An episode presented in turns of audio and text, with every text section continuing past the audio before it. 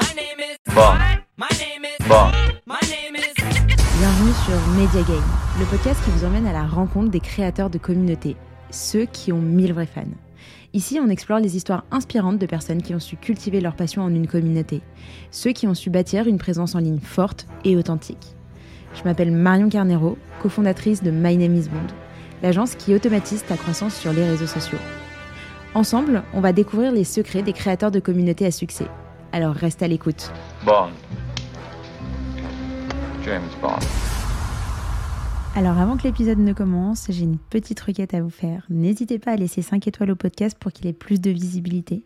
Je sais qu'on pense pas toujours à le faire, mais si vous appréciez le contenu, vraiment c'est le meilleur moyen de me soutenir. Maxence, euh, bienvenue sur euh, Media Game. Comment ça va? Ça va très bien et toi Marion, ravi d'être là. Eh ben, écoute, euh, je suis très contente aussi. Ça fait euh, un petit moment que, que j'avais envie de t'inviter. Euh, tu étais, sur, euh, dans ma liste depuis bien, bien, bien longtemps. Donc, ravi qu'on puisse enfin échanger. Est-ce que pour commencer, tu peux bah, justement te présenter pour les personnes qui ne te connaissent pas? Euh, oui, avec plaisir. Euh, donc je m'appelle euh, Maxence Tison, j'ai 29, bientôt 30 ans. Je- J'habite à Lille et je suis créateur de contenu. Alors ça a toujours été un peu un challenge pour moi de me présenter puisque j'ai pas mal de casquettes. Ouais, Mais on va y je vais venir. me présenter comme créateur de contenu et en fait c'est la, la- la chose qui englobe un peu tout ce que je fais. Créateur de contenu à la fois pour moi sur mes différents réseaux. euh, qui sont à mon nom désormais, euh, Maxence Tison, où je poste pas mal de contenu. Euh, au début, j'ai commencé sur des sujets très euh, culture générale, et maintenant, c'est euh, en train d'évoluer progressivement vers des sujets un peu plus business, marketing, voire liés à la création de contenu directement.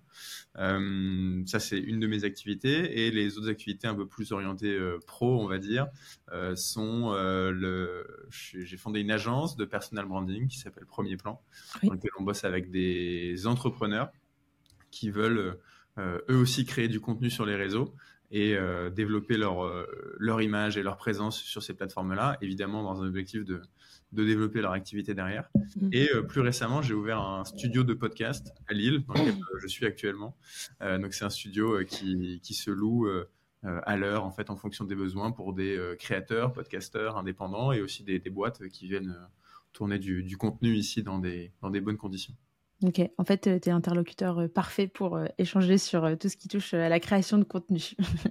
En tout cas, euh, moi, c'est un peu mon dada, ça me fait kiffer, donc euh, je suis toujours content de, de pouvoir euh, parler de ça.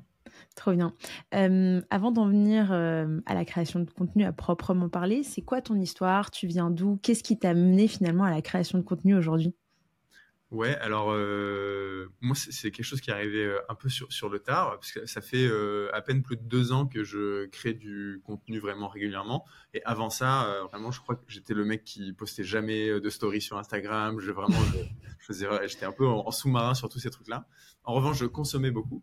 Et avant ça, alors moi, j'ai pas du tout de formation en audiovisuel ou quoi que ce soit. Je me suis vraiment formé en autodidacte là-dessus. J'ai fait une école de commerce et j'ai commencé par travailler dans des boîtes euh, tech que sont euh, Google et TikTok. Et dans ces boîtes-là, je travaillais sur euh, la commercialisation des solutions publicitaires, donc toutes les campagnes de pub que tu vois sur ces plateformes-là. Bah, Il y a des marques derrière et il y a des gens derrière qui les aident à, à mettre en place ces campagnes. C'était comment de bosser chez, chez eux? C'était euh, très cool, euh, en vrai très sympa. Euh, bah, chez Google, j'ai passé trois ans là-bas. C'était ma première expérience en sortie d'études, donc c'était vraiment ultra enrichissant. J'ai appris plein de choses, j'ai rencontré plein de gens géniaux. Franchement, c'était sans regret, j'ai adoré. Et TikTok, c'était, je suis arrivé là-bas tout début 2020, donc c'était vraiment, euh, euh, non mi 2020, en juillet.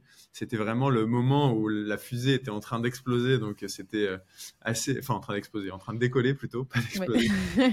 On n'y est pas encore.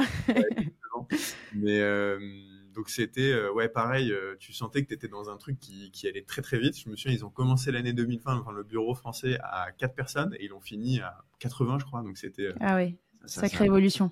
Ouais, exactement. Et, euh, mais non, franchement, c'était très cool. Euh, pareil, j'ai rencontré euh, plein de gens très sympas. C'était une bonne expérience, j'ai bien appris. Euh, Donc c'est de là que tu tiens ton expérience qui est liée à tout ce qui est format vertical? Ben oui et non, je dirais, au sens où en fait moi je bossais vraiment sur la partie publicité et pas du tout contenu organique. J'étais pas du tout en lien avec le monde des créateurs, etc.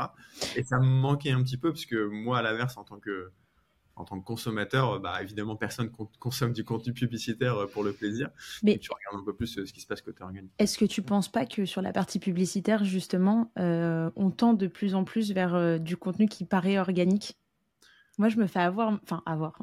J'aime pas trop ce terme, mais la dernière fois, je suis tombée sur une publicité. J'étais persuadée que c'était euh, vraiment juste quelqu'un qui postait une story à son sujet. Bref, euh, c'était, c'était quoi déjà? C'était pour un produit. Bref, pour un produit, euh, un, un espèce de book, tu sais, pour mettre toutes tes photos, etc. Et Mhm. euh, c'était comme du contenu UGC, donc euh, User Generated Content, donc du contenu généré par les utilisateurs, mais en fait, c'était la marque qui l'avait sponsorisé. Et il y avait un, ouais, une approche, je trouve, un peu moins directe. Et du coup, j'ai l'impression qu'on tend de plus en plus vers euh, du contenu publicitaire qui ressemble pas tellement, enfin, ouais, qui ressemble pas vraiment à du contenu publicitaire. Ouais, complètement. Et ça, euh, c'est. Enfin, effectivement, le contenu euh, UGC, aujourd'hui, on le voit partout. Il y a des agences qui sont spécialisées sur, euh, sur le truc, etc. Donc, euh, c'est sûr. Et d'ailleurs, TikTok avait été assez euh, précurseur sur, sur le sujet parce qu'à l'époque, en 2020-21, un peu leur, euh, leur, leur, euh, comment dire, leur slogan, leur mantra, c'était euh, Don't make ads, make TikToks. Au sens, Ah. euh, si vous voulez faire de la pub sur TikTok, faites pas de la pub, faites Ouais. des TikTok. Et c'est comme ça que ça va marcher, en fait. Euh, et donc euh, là-dessus, c'était vraiment assez intéressant. Ceci étant dit, la plupart des marques, encore une fois, c'était en 2020, donc ils n'étaient pas trop éduqués. Parfois, on devait bosser. Enfin, moi, j'accompagnais des, des, des- des grandes marques de Nestlé, euh, Samsung, etc. Donc, pour les éduquer à faire du, du- vraiment du TikTok, c'était compliqué. Plus souvent, Ouais. c'était on prenait des, spots euh, TV ou au mieux YouTube et on essayait de les adapter euh, sur TikTok, en tout cas pour commencer. Mais maintenant, je suis d'accord avec toi, on est en 2024, euh, les marques ont bien compris qu'elles avaient tout intérêt à se jouer au jeu de la, de la création de contenu organique pour euh, parler, parler à leur audience. ouais. D'autant plus que le format vertical, c'est vraiment TikTok qui l'a qui l'a poussé. Parce qu'après, euh, Instagram a lancé euh, la fonction réelle et toutes les plateformes se sont euh, à peu près adaptées à ce format vertical. notamment, tu as également YouTube qui a sorti ses shorts. Hmm. Ouais, c'est clair. Bah, maintenant, c'est c'est partout. hein. Euh, Même euh, Snapchat, euh, Pinterest, toutes ces, toutes ces plateformes-là, elles ont aussi leur, leur flux de, de vidéos. Euh, donc, ouais, c'est clair que c'est TikTok qui a vraiment popularisé le truc. Je me souviens à l'époque, je crois que la première fois que j'ai téléchargé l'app, c'était en 2019. Euh, j'ai, enfin, je me souviens de la première fois où j'ai ouvert l'appli, je me disais, waouh, des vidéos qui prennent tout l'écran, c'est incroyable, alors qu'aujourd'hui, c'est tellement, tellement logique. Normal, ouais. Mais, mais ouais, c'est clair qu'ils ont favorisé. Enfin, TikTok, ça a été un game changer sur le, le sujet des réseaux, euh, à la fois par ce format et aussi par l'algo, qui était tellement différent à l'époque de ce que tu avais sur euh, Instagram et YouTube, même si encore une fois, aujourd'hui, ils s'en sont bien inspirés. Ouais. Et ouais, ça, ça a bousculé pas mal de choses. Ok, donc euh, là, tu es chez TikTok. Tu restes combien de temps chez eux? Euh, je passe euh, un an et demi là-bas euh, et je quitte euh, fin 2021 pour euh, lancer une boîte avec un pote qui s'appelle Armand. Armand. Hum, Exactement. Et, euh, et en fait, on vous, donc, tous les deux, lui, il était encore euh, chez Google. On s'était rencontrés euh, pendant nos études. Et on s'était dit, euh, à la fois, euh, on a envie de monter une boîte. Euh, on avait euh, 26, 27 ans à l'époque, quelques années d'expérience euh, dans les pattes. On s'est dit, bon, pas non plus encore euh, marié avec des enfants, c'est peut-être le bon moment pour, pour se lancer. Et lui, il faisait quoi? Enfin, C'était quoi son, son parcours, son profil? Lui, il est, on avait commencé dans la même équipe chez Google sur la Ouais. partie sales et désormais il était toujours chez Google mais à Paris. Je ne t'ai pas dit, je t'ai pas dit mais j'ai commencé à Dublin. Lui il était rentré à Paris dans les équipes marketing. Il a fait, il a bossé sur plusieurs projets sur euh, euh, le marketing du Google Home par exemple, des ateliers numériques et ce genre de choses. Mais encore une fois pas vraiment lié à la création de contenu euh, directement. Et donc on s'est dit à la fois on a envie de monter une boîte et de deux on est tous les deux parce qu'on avait été en, en colloque pendant un moment on était tous les deux des gros fans de, bah, de Creator Economy, de tout ce qui se passe sur YouTube, etc. Euh, et on s'était dit, euh, c'est un écosystème qui nous, qui nous passionne, qui nous fait kiffer. On a envie de, de mettre un pied dedans d'une manière ou d'une autre. Euh, et donc, on s'est lancé dans un projet entrepreneurial qui était complètement bancal et qui a complètement évolué par rapport à ce qu'on fait aujourd'hui, qui a, qui a plus grand chose à voir. Mais en tout cas, le seul euh, point commun, c'est que ça, tra- on travaillait avec des créateurs de contenu, donc des, des influenceurs, des youtubeurs, etc Ouais. et on les aidait à se développer euh, sur, euh, sur leur réseau et aussi bien d'un point de vue euh, business. Et en fait, mon premier pas dans la création de contenu, c'est celui-là. C'est parce qu'on se dit, ben, on veut travailler avec des créateurs. Il faut que, pour les comprendre, il faut que nous-mêmes, on devienne des créateurs. Ouais. Donc, c'est à partir de tout début janvier 2022 que euh, on sort notre première vidéo sur TikTok. Au début, bah, enfin, à l'époque et encore aujourd'hui, TikTok, c'était le truc qui était en train d'exploser. On se dit, on va créer un compte TikTok et on va faire des vidéos pour parler de cet écosystème des créateurs. Et euh, je me souviens, on s'est mis le, le challenge de poster une vidéo par jour pendant 100 jours. J'adore. Je me suis inspirée de vous d'ailleurs hein, par rapport à ça. Ah parce oui que là, on s'est lancé euh, sur euh, Bond euh, le défi de faire une vidéo par jour pendant 100 jours. Je trouve que c'est un très très bon exercice. Pour moi, c'est, euh, est-ce que encore aujourd'hui, c'est euh, le meilleur exercice que tu puisses faire pour te lancer? Euh, ça te force à te bouger les fesses et à te Ouais. dire bon bah même si mon contenu n'est pas parfait, c'est pas grave. euh, je poste. c'est un la créativité, c'est un muscle qui s'exerce bien sous pression en fait. Donc ce, ce challenge-là, il est, il est vraiment pas mal. Et en plus de ça, c'est la meilleure école pour apprendre qu'est-ce qui marche, qu'est-ce qui marche pas, comment ton audience elle réagit, etc. Bon, on avait la chance d'être deux, donc en fait c'est une vidéo tous les deux jours parce qu'on se le va. travail. Oui. Mais, euh, mais toujours est-il qu'on voilà, on travaille ensemble, on bénéficie un peu de, de, de tout ça. Et à ce moment-là, justement, euh, quelle était votre, euh, votre stratégie pour euh, créer autant de contenu? Parce que, bon, tu vois, effectivement, vous étiez deux, vous étiez deux donc euh, ça revient à 50 vidéos chacun sur un laps de temps de trois mois. Mais tout de même, tu vois, c'est quand même 50 vidéos, c'est pas rien. Comment est-ce que tu t'organises à ce moment-là? Euh, bah alors au, tout début, je vais pas te cacher qu'on n'a pas beaucoup d'organisation. Euh, si c'était à refaire, Le c'était un peu le chaos. C'était, euh, tu dis putain, il est 16 h j'ai pas encore d'idée de vidéo pour aujourd'hui, je suis dans la merde. C'était, les premières semaines surtout ressemblaient, ressemblaient à ça. Et puis en fait, au début, on avait l'impression que ça devenait un, un, un full-time job quoi. C'était, on devait créer la vidéo et on avait presque plus de temps pour faire ce qu'on avait à côté. Mais le, type numéro un d'organisation, c'est de, évidemment de, batcher euh, ton contenu et d'en faire plusieurs d'un coup, et même de batcher les différentes étapes. Dans, nous, on écrivait les vidéos, et c'est ce que je conseille aussi de faire si tu commences. Euh, de, euh, t'en écris euh, 4-5, tu en tournes 4-5, tu en montes 4-5, etc. Et ça te permet de automatiquement gagner du temps. euh, Bon, c'est l'industrialisation du, contenu qui te permet d'aller plus vite sur certaines tâches. Et après, à l'époque, sur la, la recherche des sujets, euh, on... nous, évidemment, on faisait pas mal de veille sur, Oui. euh, sur l'actualité, sur ce qui se passait. Et en fait, on a pris un, su- un, un sujet, euh, la création de contenu, la créateur économie, sur lequel il est facile de faire euh, ce qu'on appelle du social hacking, tu vois, de, de parler des autres gens pour Mm. te rendre intéressant. Typiquement, je me souviens, une des toutes premières vidéos qui avait bien marché, qui avait passé plus de 100 000 vues, c'était où l'accroche, je parlais de Thibaut InShape en disant euh, Thibaut InShape a fait une erreur marketing. Et tu vois, en gros, les gens me connaissent pas, s'en foutent de moi, mais par contre, ils sont Ils intéressés par. Mm. personne. Et encore plus s'il fait des erreurs, et donc la vidéo avait bien marché, tu vois. Euh, et on avait, pour le coup, eu la chance de, de- d'être sur ce créneau-là, où il est facile de, de, de prendre un peu de la, de, la, de, la, de la fame, on va dire, et de la notoriété d'autres personnes pour euh, faire grossir ton, ton propre média. Quoi. Ça, c'est un vrai concept hein, et qui fonctionne bien, euh, la preuve en est. Ok, et euh, toi, à quel point est-ce que tu penses que consommer du contenu euh, peut être un frein à ta créativité Euh, c'est une bonne question, parce que d'un côté, je dirais que consommer du contenu, c'est, quand même indispensable. Euh, Je suis d'accord. pour, pour créer du contenu. Tu as besoin d'avoir euh, un- une, une vibe de ce qui se fait, de ce qui se passe, du contenu qui existe, etc. Ceci étant dit, ça peut aussi être un peu euh, paralysant de euh, justement voir tout ce qui se fait. D'un côté, se dire, putain, mais en fait, j'ai envie de dire ça, mais il y a déjà euh, 10 autres personnes qui ont parlé exactement de la même chose, voire euh, 100 ou 1000. Et en plus de ça, ils le font mieux que moi, ils sont plus légitimes, leurs vidéos, ils ont du meilleur matos, etc. Donc tu peux, as le syndrome de l'imposteur, il est, très facile à avoir. Euh, et ça, c'est vraiment euh, paralysant. Euh, généralement, le, le, le, le, truc que je dis pour essayer de, contrer un peu ça, c'est que en fait, les gens se... Enfin, j'ai vu un post LinkedIn il y, a, deux jours, je crois, à ce sujet, qui disait euh, les gens se comparent, comparent leur jour 1 au jour 1000 de quelqu'un d'autre, tu vois. Euh, Ouais, c'est vrai. euh, tu vas regarder la dernière vidéo de Squeezie, tu te dis putain, c'est une super prod, jamais je pourrais faire ça. Bah, évidemment, ça fait euh, 15 ans euh, qu'il fait ça. Euh, ou pareil, pour un podcast, tu vois, même les gens peuvent se dire euh, putain, mon setup il est trop beau, etc. Mais mes premières vidéos, c'était dans ma chambre avec un mur blanc derrière, c'était affreux, tu vois. Euh, donc si tu vas regarder les tout débuts de quelqu'un, déjà, même de quelqu'un qui t'inspire beaucoup aujourd'hui, bah, tu vas te sentir euh, beaucoup plus à l'aise et légitime de dire bon, ça va, il a commencé comme ça, je peux me permettre de, de y aller aussi. Mais je trouve que c'est difficile de, de, prendre du recul en ce sens parce que, bon, même si maintenant, euh, tu vois, les gens sont de plus en plus vulnérables, euh, ils mettent en avant, enfin, tu as aussi cette culture du building public où du coup les gens montrent réellement comment ça se passe, montrent les coulisses. Mais il y a toujours cet aspect où, voilà, où tu as envie de montrer le meilleur de toi-même.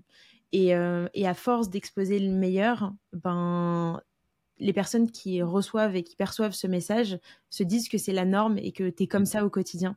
Et, et c'est en ce sens que je trouve que parfois les réseaux sociaux, il y a un aspect un peu, euh, pas vicieux, mais, euh, mais presque, tu vois, genre qui peut avoir un impact négatif sur toi, ta vision des choses, sur, euh, en fait, sur ton mental.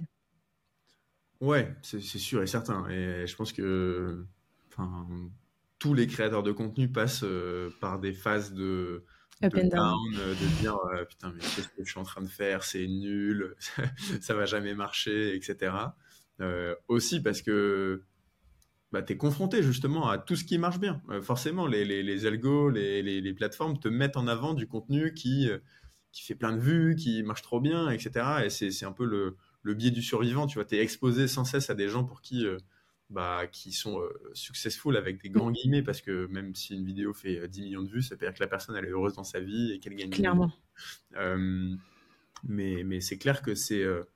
Et, le biais des réseaux, c'est que bah, chacun montre ce qu'il a envie de montrer. si tu es en dépression et que tu fais rien de tes journées et que tu tu vas pas en faire un TikTok. En fait, il y a des gens qui commencent à le faire, mais souvent, euh, euh, et c'est très bien d'ailleurs, mais bien souvent, euh, tu, montres quand ta vie elle est trop cool, tes vacances à la plage, même pour les, stories les plus basiques, ou même en tant que créateur de contenu, bah, tu mets en avant ce qui est, ce qui est génial pour toi. Quoi. Ouais.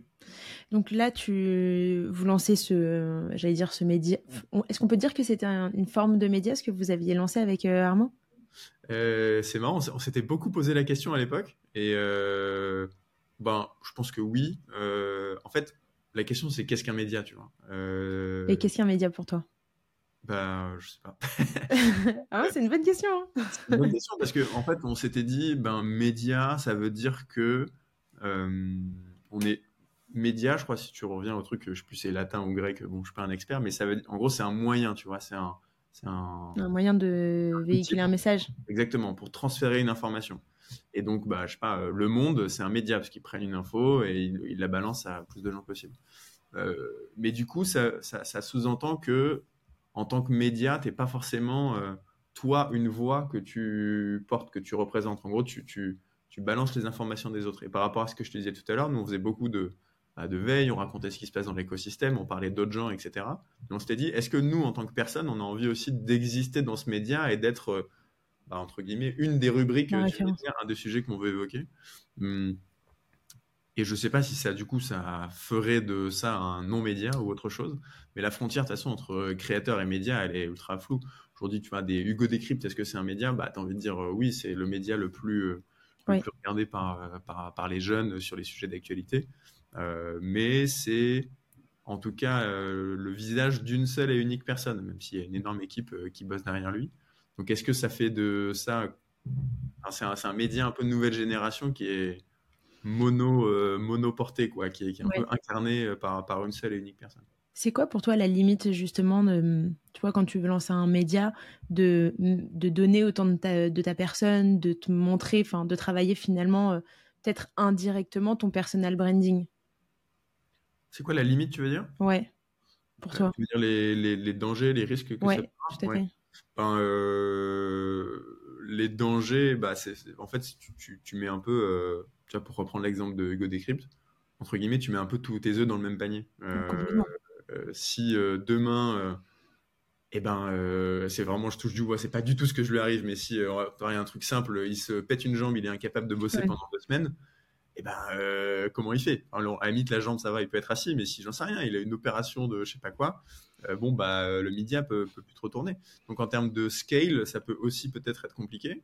Euh, pour reprendre toujours cet exemple, tu vois, il y a quelques mois, années, il avait lancé une émission qui s'appelait Mashup, je crois, où il commençait à essayer de se détacher. Il faisait des interviews par ses équipes, etc. donc, il essayait de mettre un pas là-dedans, mais il a arrêté parce que j'ai l'impression que ça marche moins bien. Donc, tu vois, il y a, y, a, y, y a, des limites de, de, peut-être de scale euh, que, tu peux, que tu peux avoir derrière. Et sinon, après, tu rentres un peu dans le modèle, euh, qui est très à la mode en ce moment sur LinkedIn, du soloprenariat, où bah, tu es une seule et unique voix que tu, que tu portes et, et ça a plein d'avantages, mais ça a aussi des inconvénients où en termes de, de, scale, bah, évidemment qu'une seule et unique personne ne pourra jamais avoir le, la portée et l'impact et la puissance de le monde, tu vois, en termes de, en termes d'équipe, en termes de recherche, en termes de tout ce que tu veux. Oui, et puis après, il y a une problématique aussi de, comment dirais-je, les gens s'attachent vachement à ton personnage, à qui tu es toi, et ont du mal à, se détacher de ça. C'est un peu la limite euh, que je vois effectivement. Je, je pense qu'il y a énormément d'aspects positifs. Euh, tu vois, c'est marrant. Euh, hier, j'ai j'ai enregistré un podcast avec Mario, Margot pardon, de Boost Ton Biz. Et, et elle, pour le coup, elle incarne à 3000% sa boîte. C'est génial et elle arrive à faire des chiffres qui sont juste ouf. En revanche, tout repose sur son image, tu vois. Demain, elle est plus là, ben son biz, je suis pas sûre qu'elle arrive à faire les mêmes résultats qu'elle qu'elle arrive à faire aujourd'hui. Donc effectivement, il y a une limite d'une certaine manière. Et j'avais euh, écouté euh, une interview de euh, d'Hugo Décrypte justement qui expliquait qu'il essayait bah, gentiment d'intégrer un peu plus ses équipes et de se détacher lui de son image. Non pas qu'il y complètement disparaître, mais bah effectivement pour se dire bah en fait aujourd'hui si on veut multiplier la cadence de contenu, bah, malheureusement je reste une personne, j'ai que 24 heures dans une journée, donc comment est-ce qu'on fait? Bon maintenant tu me diras avec les IA peut-être qu'il va pouvoir se dédoubler, mais ma foi c'était pas la direction qu'il voulait prendre.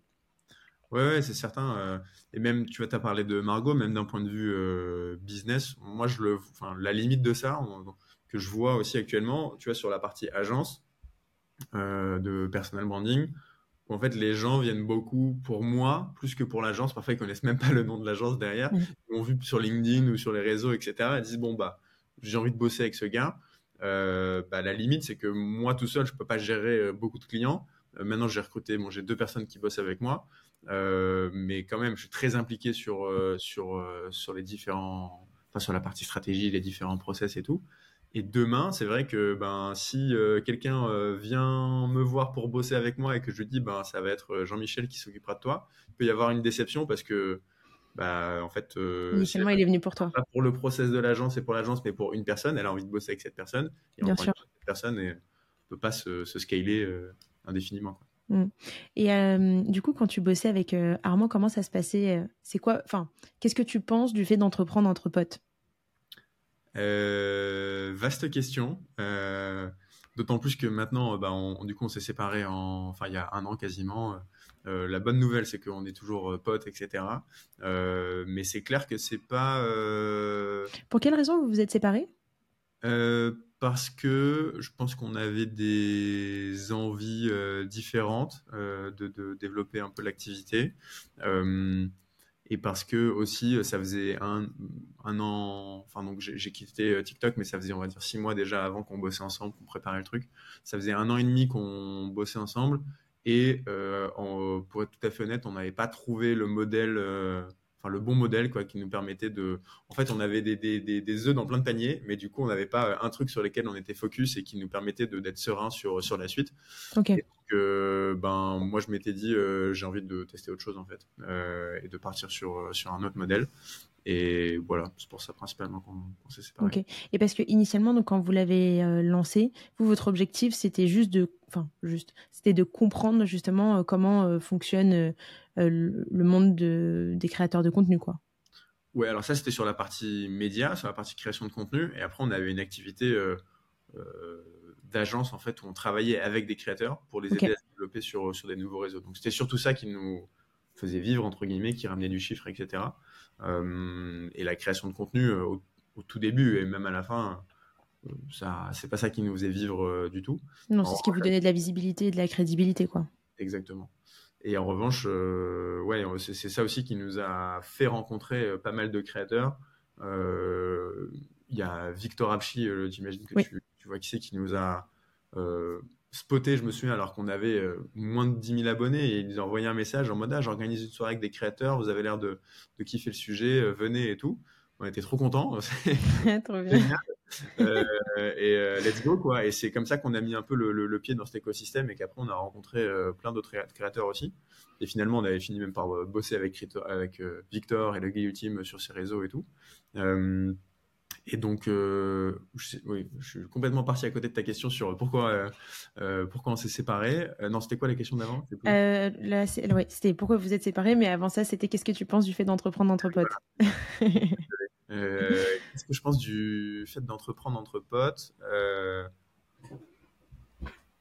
ça a avantage et inconvénient, tu vois, forcément. Euh, l'avantage, c'est que je pense qu'on se connaissait bien, euh, on se, on n'avait pas de difficulté à se dire les choses, on était assez, euh, assez cash sur ce qui allait, ce qui allait pas, ce qui nous plaisait chez l'un, chez l'autre, etc.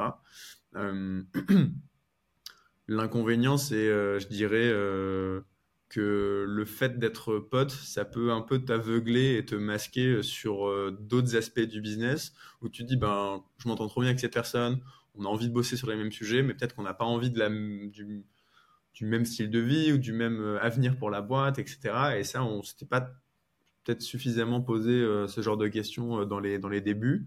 et après, bah, forcément, le L'aspect euh, potentiellement négatif, c'est le jour où ça se passe mal, euh, où, as, où l'un a envie de d'arrêter, de quitter le navire, ou qui, voilà, qui, tu sens qu'il y en a un qui, comment dire, qui bosse moins que l'autre, qui est moins contributeur.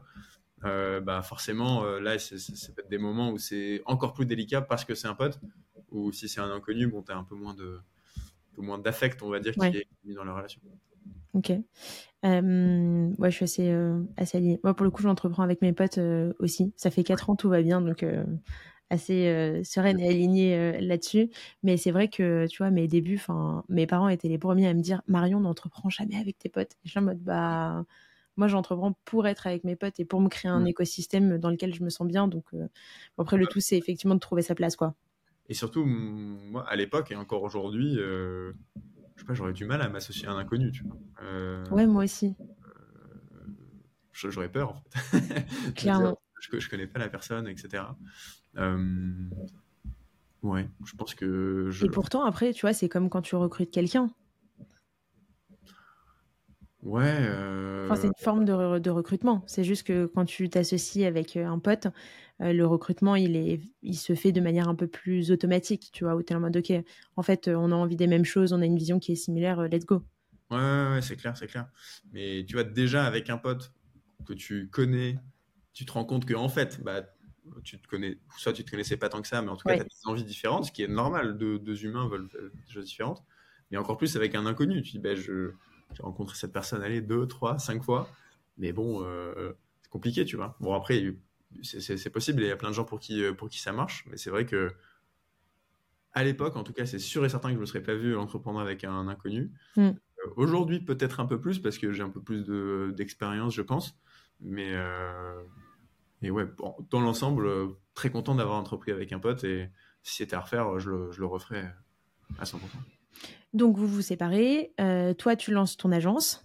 Exactement. Euh, on se sépare en, ouais, en mars-avril dernier. Et donc, euh, je me décide de lancer cette activité en fait, qu'on avait déjà commencé à tester ensemble, qui est à savoir euh, de mettre en avant des entrepreneurs, des, entrepreneurs qui veulent un peu devenir créateurs de contenu.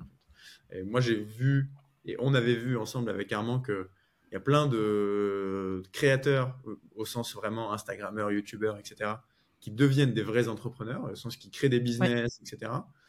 Et on se rendait compte qu'il y avait aussi de plus en plus de chemins inverses d'entrepreneurs de, un peu fascinés par cet écosystème et qui commencent à prendre conscience de la force du truc, qui se disaient, ben, moi aussi j'ai envie de créer du contenu, pas pour euh, devenir influenceur, mais parce que euh, ils sont bien conscients de l'intérêt que ça peut avoir pour, euh, pour leur activité pro.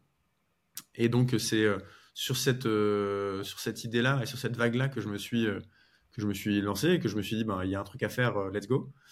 et donc concrètement, c'est j'ai bossé avec quelques premiers clients qui étaient bah, des entrepreneurs, des CEO de, de start-up, etc., qui voulaient se mettre à être présents sur les réseaux et à développer leur, leur marque personnelle.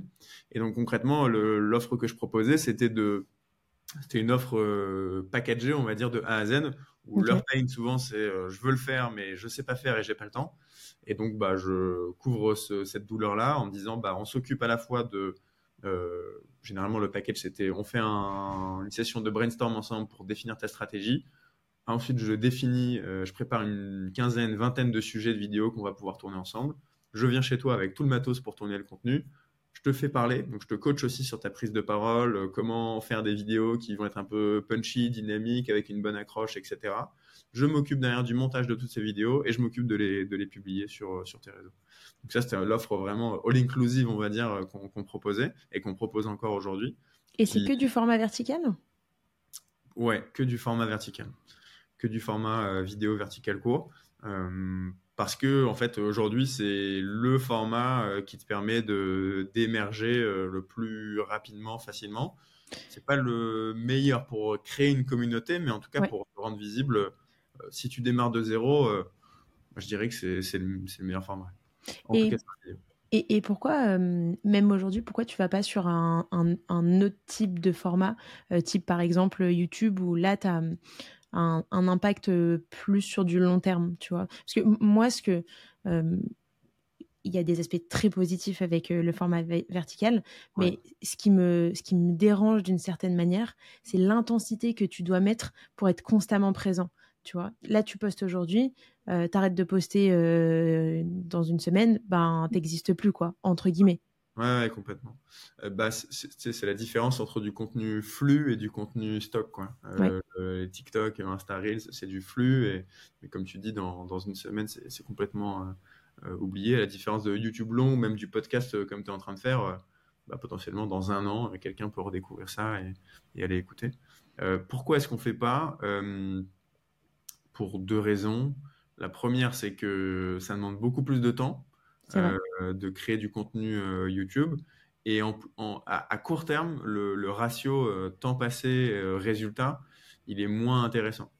et en fait, déjà sur du format court, ce que je dis à mes clients, c'est que bah, c'est pas en un mois où tu vas poster 15 vidéos sur TikTok que tu vas devenir une star de ton domaine et que les leads vont tomber. Tu vois Donc, c'est déjà là, c'est quelque chose qui prend du temps.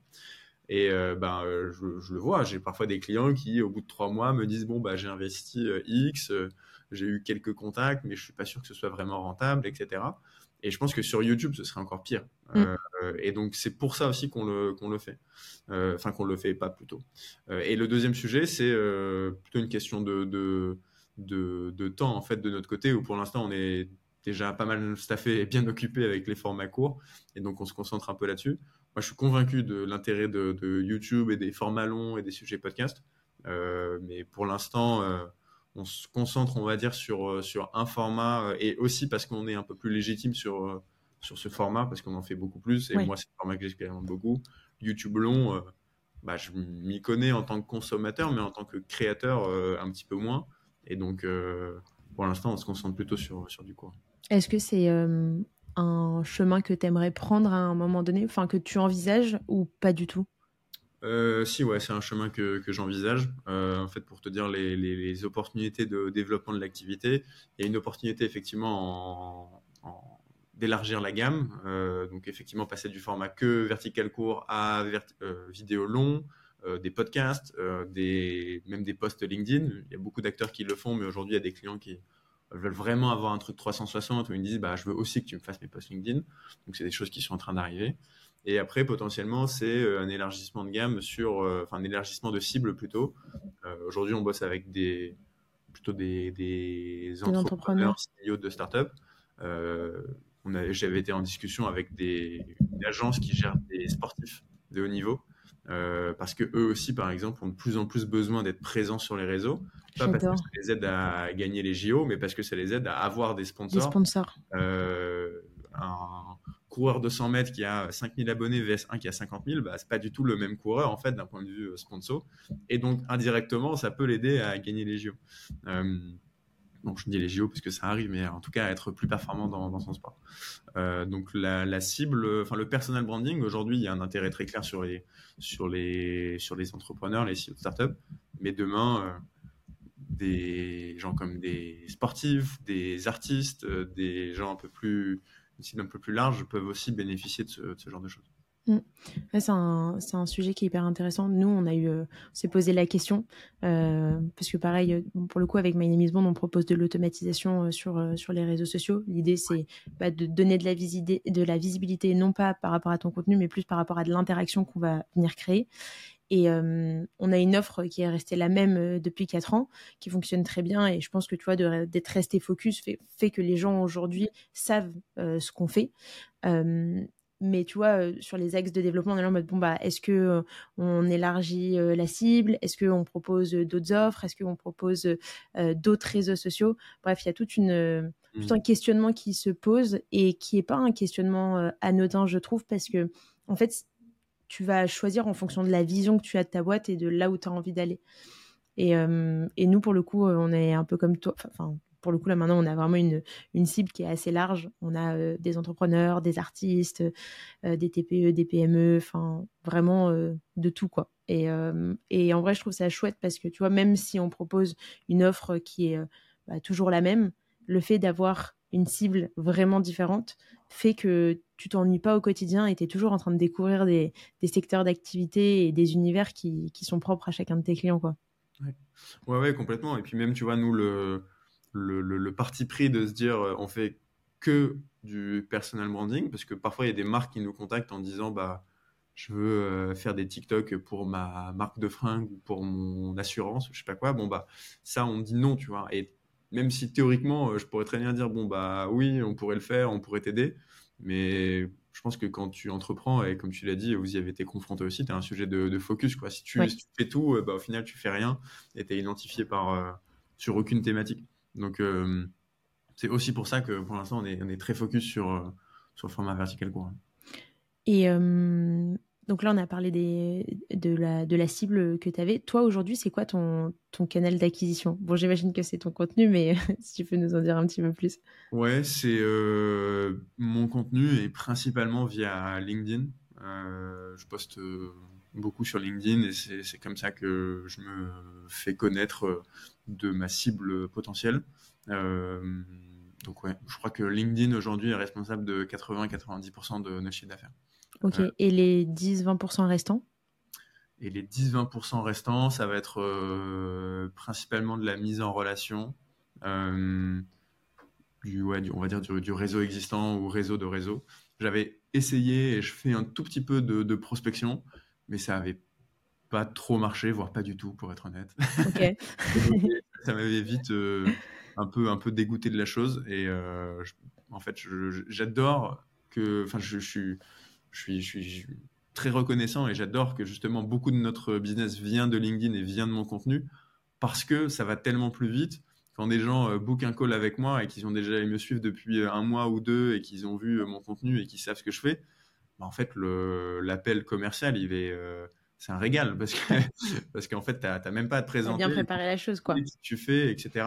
C'est plus moi qui vais leur poser des questions, de dire bon bah qu'est-ce que vous voulez faire en fait, euh, et, et, à partir de là, on, avance. Et souvent, quand ils bookent un coach, j'ai un très bon taux de closing parce que ils ont déjà toutes les infos. Et en plus de ça, moi, je prends le parti sur mon site de être ultra transparent, dévoiler tous les tarifs, les process, etc. Donc euh, si tu arrives dans le call, c'est que généralement, tu as le budget, euh, tu es OK pour avancer, etc. Mm. Euh, ça, ça, ça permet de, de, d'aller assez vite. Comme j'ai pas une grosse équipe, enfin, j'ai même pas d'équipe du tout de, commerciaux, c'est moi qui fais toute cette partie-là. Euh, ça, ça m'embêterait, ça me saoulerait un peu de, faire plein de calls pour pitcher mon projet, expliquer pourquoi c'est je le faire. Et surtout que le sujet personal branding, c'est un truc où euh, si tu as un taf d'éducation à faire, faire comprendre à la personne que c'est important, etc., t'es pas fini quoi. Euh, les, les, gens qui viennent nous voir. c'est sur du long terme. Ouais, c'est ça. Puis les gens qui viennent nous voir, ils sont conscients que c'est important pour eux. Et déjà ça, euh, bah c'est c'est la première euh, grosse étape. Ils veulent le faire. Souvent, ils ont le budget de le faire. On a la réponse à la question. Donc, le, le, le, process est, est, assez cool. En fait, ça te permet de faire une préqualification des leads que tu as en call. Ouais, 100%. Et euh, par rapport euh, à la création de contenu, toi, c'est quoi ton processus justement de, création de contenu Notamment, donc, euh, tu es très présent sur LinkedIn. Sur Instagram, je sais plus, un peu moins peut-être en ce moment? Non, bah, on est, on est enfin, en fait, si, quand même un peu présent. On poste deux, trois vidéos par semaine. Ok. mais c'est vrai que j'y mets un petit peu moins d'énergie en ce moment. désormais, j'essaie de déléguer le plus de choses possible. Euh, sur cette partie-là euh, vidéo, alors que sur LinkedIn, c'est moi qui fais tout de A à Z. Euh, mais sur la vidéo, maintenant, je délègue je dirais deux fois sur trois l'écriture et le montage. Des vidéos. Donc, comme je te disais, j'ai recruté deux personnes qui bossent avec moi maintenant, donc elles bossent aussi sur ces, sur ces sujets-là. J'imagine que tu as un processus d'itération d'idées justement pour les personnes que tu as recrutées.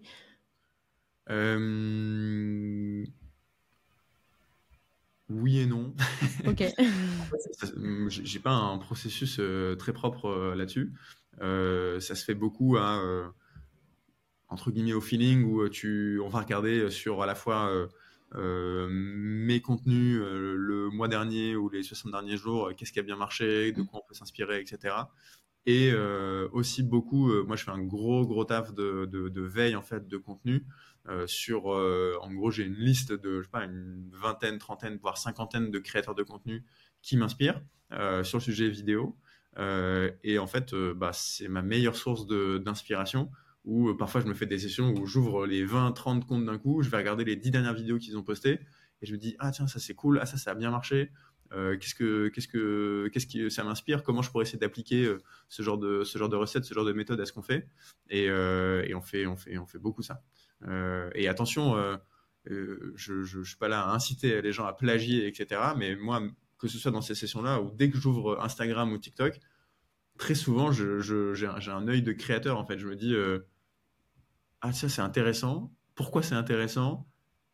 Qu'est-ce qui m'a qu'est-ce qui m'a intéressé dans ce truc? Est-ce que c'est visuel? Est-ce que c'est audio? Est-ce que c'est le texte? Hmm. J'essaye de, de, comprendre en fait plutôt que de juste consommer, d'être toujours dans un coin de ma tête, de me dire qu'est-ce, que, qu'est-ce qui fait que cette vidéo est, intéressante et a peut-être plein de vues, plein de likes, plein de commentaires? Et comment moi je pourrais me servir de cette, cette recette, cette méthode euh, derrière? Donc euh, c'est pas un process qui est euh, ultra streamliné et bien mis en place, mais je dirais que c'est un truc qui est un peu evergreen dans ma tête. quoi. Ok. Et là par exemple, c'est quoi tes, tes conseils pour avoir une vidéo verticale qui fonctionne bien par exemple? Euh, Ben, il y a pas mal de choses. Euh, bah, déjà, comme tout format, euh, l'accroche, l'accroche, l'accroche, l'accroche, et encore c'est c'est ce qui est plus important, c'est deux, trois premières secondes de ta vidéo qui, qui va qui va donner envie aux gens de la regarder ou pas. Donc, tu as beau avoir fait le meilleur contenu du monde possible, mais si tu passes trois secondes à dire salut tout le monde, aujourd'hui on se retrouve pour, et ben en fait, tu as déjà perdu les gens, tous les gens qui te connaissent pas et qui ont probablement euh, pas spécialement envie de, t'écouter. Euh, sur le format vertical court, ce que je, euh, le, truc que j'essaie de déjà moi me mettre dans la tête et le plus dur c'est de me mettre dans la tête des gens avec qui je travaille et notamment sur les parties CEO entrepreneurs mhm. c'est que ta vidéo elle est le but et pourquoi tu fais ça c'est que tu veux être montré à des gens qui ne te connaissent pas et je rappelle toujours que par défaut, quelqu'un qui ne te connaît pas s'en fout de toi. Euh, c'est euh, souvent la triste vérité. Euh, quelqu'un qui t'interpellerait dans la rue et dit raconte sa vie, j'en ai rien à faire. Je, passe mon chemin. Et ben sur les réseaux, c'est un peu pareil. Donc la question, c'est toujours de se dire comment je peux interpeller quelqu'un qui ne me connaît pas, qui en en a rien à faire, qui en a rien à faire, pardon, de de, de, qui je suis, de mon entreprise, de, de quoi qu'est-ce comment je peux lui attirer l'attention et comment je peux potentiellement lui délivrer de la valeur, lui donner une information qui peut lui être utile, etc. Donc ça, c'est toujours euh, euh, quelque chose à, garder, à se garder dans un coin de sa tête. Et, la, la, conséquence de ça aussi, c'est que comme tu parles à des, inconnus, à des gens qui ne te connaissent pas, bien souvent, le but, c'est de rester le plus euh, accessible possible. Là aussi, le piège, c'est le, le, piège de tomber dans un discours trop expert où je parle à des gens qui s'y connaissent, etc. Moi, parfois, j'ai des clients qui me disent Bah oui, mais ma cible, c'est euh, euh, les experts comptables, ils, savent ce que je dis, etc. Euh, oui, mais en fait, de une, sur TikTok ou Instagram, tu t'adresses pas que aux experts comptables. Mm.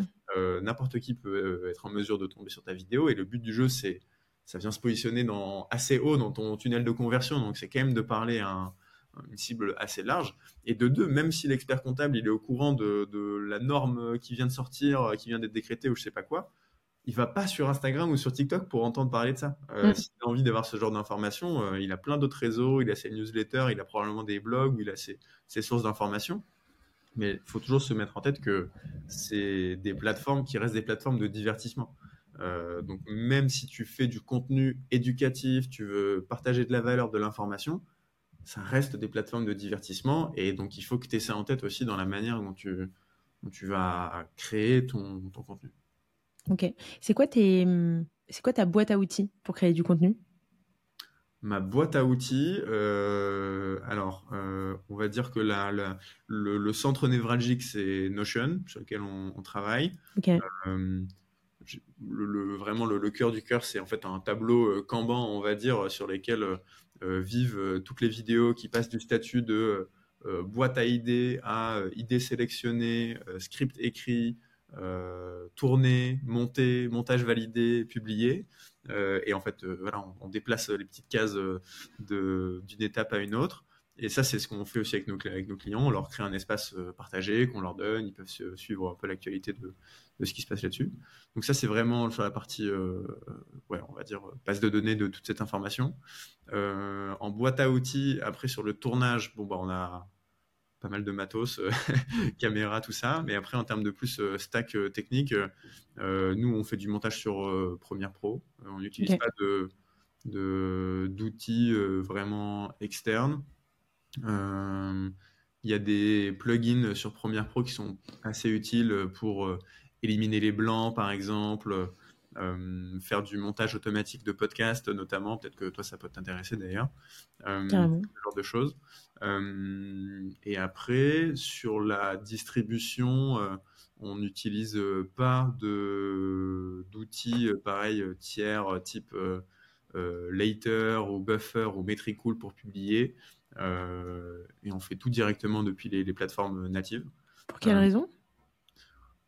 Pour quelle raison? Alors, il y a une raison officielle et une raison officieuse. La raison officielle, c'est que sur les plateformes natives, tu as toujours euh, plus de fonctionnalités que les plateformes externes, que ce soit pour euh, ajouter une musique, ajouter une, une, cover, euh, taguer des gens, etc. Parce que tu pourras rarement, voire jamais faire dans des plateformes externes.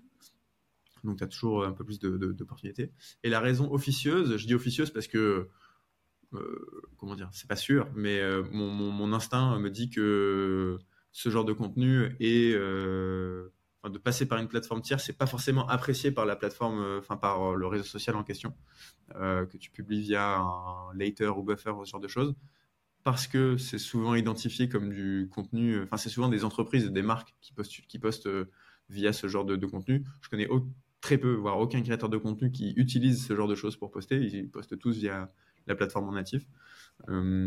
et donc j'ai un peu la sensation, la crainte que ce contenu soit un peu flagué et identifié comme du contenu promotionnel par les plateformes et donc euh, un peu moins mis en avant. Est-ce que tu as fait le test? Euh, Oui et non. Enfin, oui, j'avais testé de poster via, via ces trucs-là, mais euh, je pense que. Enfin, c'est toujours pareil. En fait, tu fais le test, une, une deux, cinq vidéos peut-être marchent pas, mais c'est pas un vrai A/B test. Ouais, bien sûr. Ça marché si tu l'avais aussi posté là. Et statistiquement, j'avais pas fait j'ai pas fait assez de volume pour te dire que oui, c'est sûr que ça marche pas. Euh, mais j'ai entendu, j'ai eu cet écho de pas mal d'autres créateurs, donc tu vois, je me dis bon, euh, ça plus les fonctionnalités en plus via les plateformes, mm. je, préfère rester. Euh, du coup, ça veut dire que toi, tous les jours, c'est toi qui publies sur. Alors, peut-être pas du coup sur Instagram, peut-être que là, c'est ton équipe. En tout cas, sur LinkedIn, tu as l'air de dire que c'est toi qui as la main sur ton compte. Mais, mais du coup, tu as un créneau où, où tu publies toi directement sur le compte Sur LinkedIn, effectivement, c'est moi qui fais tout et directement sur LinkedIn, j'ai pas de, de, plateforme euh, tierce. Euh, à l'époque, euh, pareil, il y a un an, quand je me suis vraiment lancé à créer du contenu sur LinkedIn, je m'étais mis le même challenge. Je poste un post par jour pendant, pendant 90 ou 100 jours, je sais plus. Je suis plus pareil à aller 2, 3, voire 4 posts par semaine si je suis en forme. Mais donc, oui, à l'époque, je m'étais dit, je commence pas ma journée de travail tant que j'ai pas posté sur LinkedIn. Et donc, c'était le premier truc que je faisais tous les matins, euh, de, je passe souvent de 8h, entre 8h et 9h. Euh, j'écrivais mon post LinkedIn. Et c'était un peu ma, ma, Ta morning routine? Ma morning routine et, et ma. il y a un truc des, des, Anglais qui disent eat your frogs first, de dire genre fais le truc qui est chiant d'abord, parce que moi c'était un vrai, une vraie douleur d'écrire sur LinkedIn. Je pense que quand tu commences, c'est vraiment pas facile. Et donc je m'étais dit bon bah je fais le truc qui, qui me fait chier de la journée, je le fais dès le début et comme ça après c'est bon, je, j'avance parce que si je me dis bon, je trouverai du temps en fin de journée, en fait, euh, je trouve pas de temps. Clairement. Donc, euh, ouais, c'était un peu ça ma routine. Et aujourd'hui, euh, Maintenant, le fait, avec l'exercice, euh, pareil, le muscle créatif, c'est exercer. Et donc, euh, parfois, euh, je prends le métro, j'ai 15 minutes, je vais pondre un post LinkedIn et, ça marche bien. Mm. tu as, exercé cette plume, tu as exercé aussi l'inspiration. Parfois, tu vois quelque chose dans la rue, tu dis, tiens, c'est intéressant, je vais en faire un post. donc, ça peut. Les, connexions se font un peu plus vite qu'au début. Est-ce que, avant de publier un post, tu arrives maintenant avec le recul et avec euh, tout le contenu que tu as déjà pu créer et le contenu que tu consommes au quotidien, tu arrives à anticiper, entre guillemets, euh, un, bon post, à anticiper un buzz? Euh, Je vais encore te faire une réponse de Normand, oui et non. oui, parce que bah, forcément, tu, distingues des, des, patterns qui se répètent, de, de contenu qui marche bien, etc sur LinkedIn, par exemple, bah, forcément, un contenu où tu euh, fais une grande annonce, tu parles de sujets grand public, un sujet potentiellement un peu buzz, voire putaclic, etc., bah, tu sais qu'il y a plus de chances que, ça marche bien. Euh, et d'ailleurs, sur en vidéo, euh, TikTok, Instagram, c'est pareil. et à l'inverse, c'est un poste où tu es très technique, tu t'adresses à une audience assez spécifique, etc. Tu sais qu'il y a moins de chances que ça, que ça, que ça prenne bien. je dis non parce que ceci étant dit, tu as encore et toujours des surprises de parfois de c'est souvent dans ce sens-là où tu dis tiens cette vidéo elle va bien marcher c'est sûr.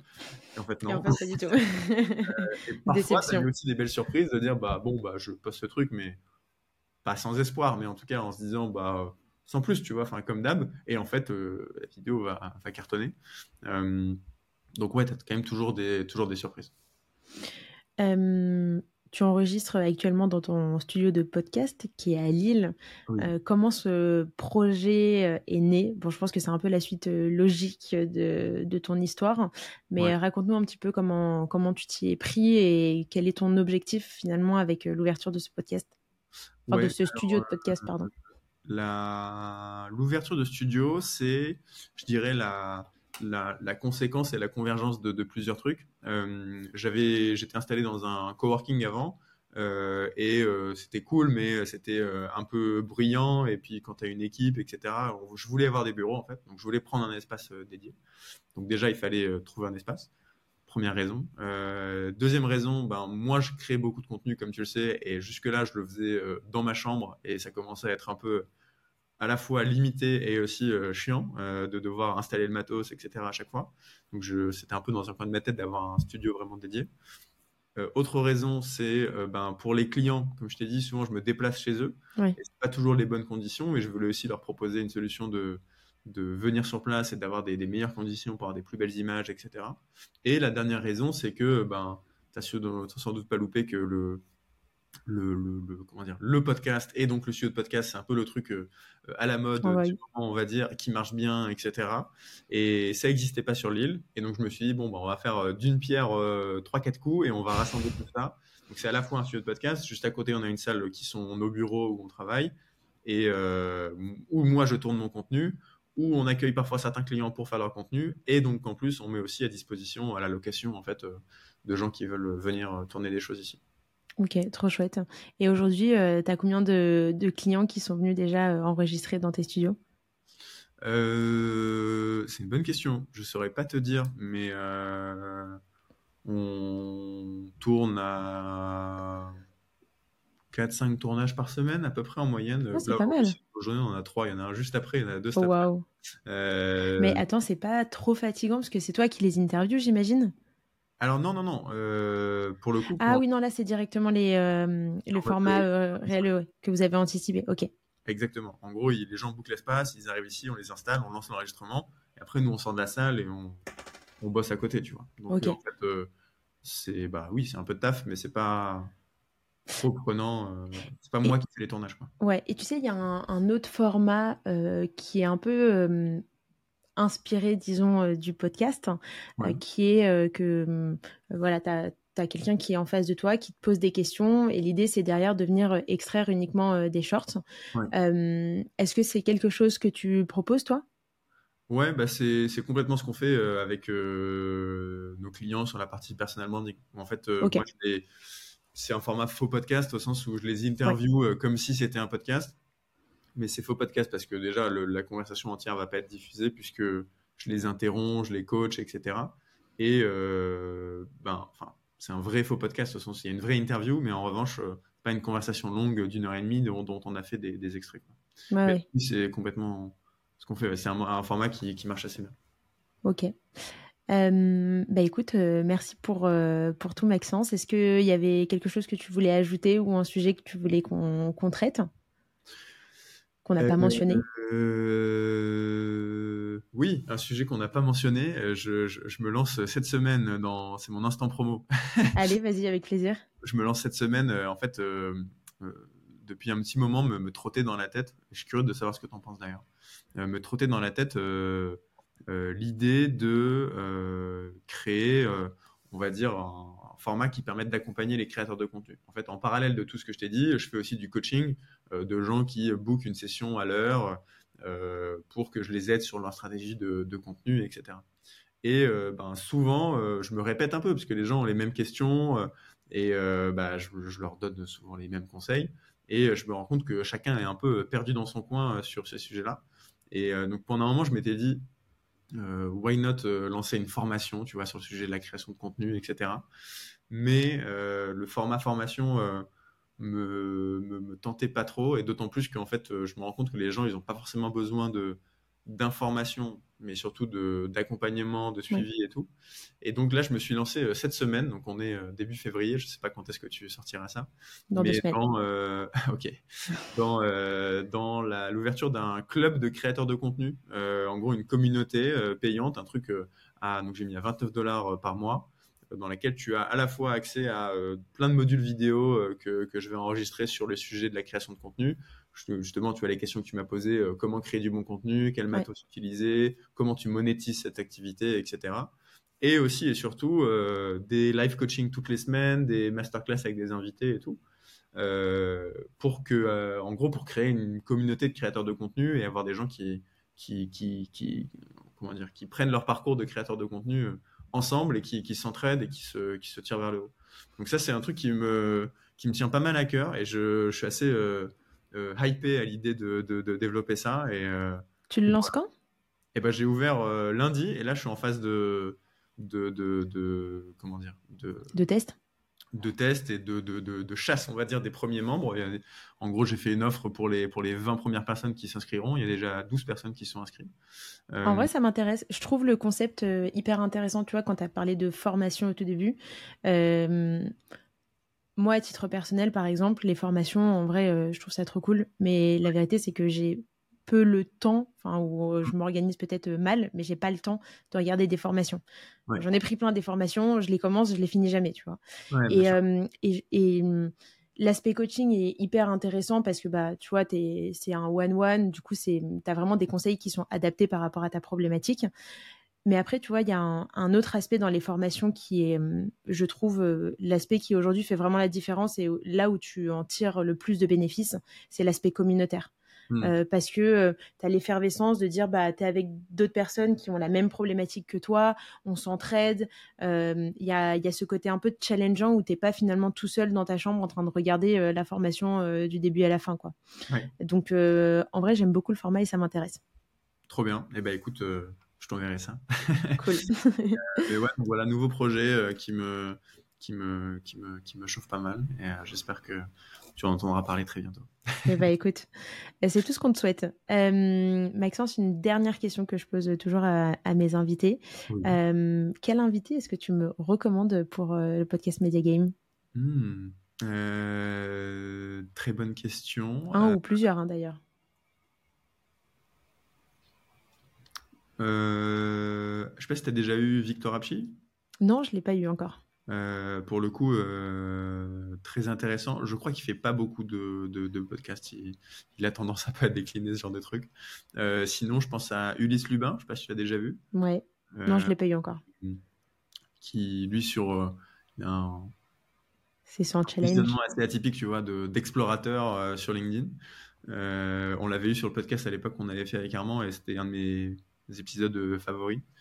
Euh, et, euh, et, Armand, potentiellement, si tu, je sais pas si tu le connais, tu l'as peut-être déjà vu, qui bosse toujours bien sur les sujets créateur économie sur un angle un peu différent. donc ça peut être peut-être cool de l'avoir. Ok, bah écoute, merci beaucoup Maxence. Où est-ce qu'on peut te retrouver? Euh, un peu partout, euh, LinkedIn ou euh, Instagram, TikTok, YouTube, ce que vous aimez, vous tapez mon nom, Maxence Tison, et normalement vous devriez tomber sur moi. Ok, bah je mettrai tous tes liens en description. Bah, écoute, merci beaucoup Maxence. Parfait, merci à toi Marion, à très bientôt.